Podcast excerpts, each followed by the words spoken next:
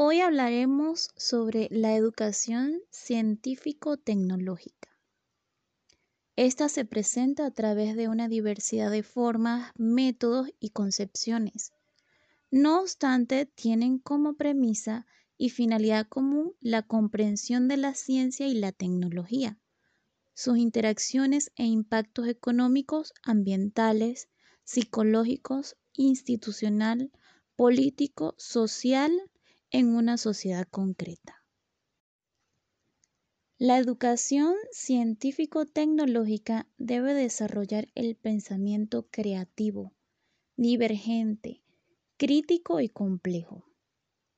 Significa evaluar contextos, valorar impactos, interpretar problemas, promover iniciativas, valorar la realidad desde diferentes dimensiones, por lo que se requiere una cultura integral.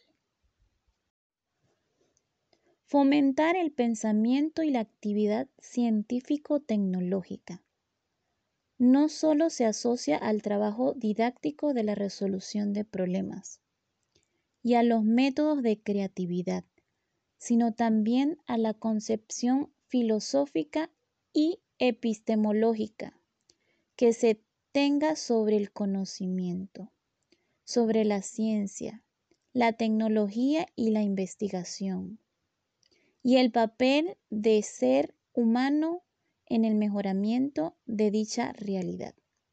Es decir, depende de el paradigma del conocimiento científico y su incidencia en la enseñanza y el aprendizaje.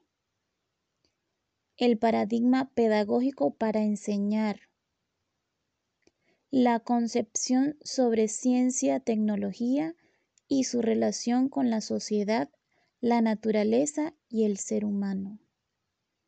Por lo tanto, es necesario poseer una adecuada percepción de la ciencia y la tecnología, interpretar la tecnociencia y su relación con la sociedad, desarrollar un pensamiento científico y técnico capaz de determinar y solucionar problemas.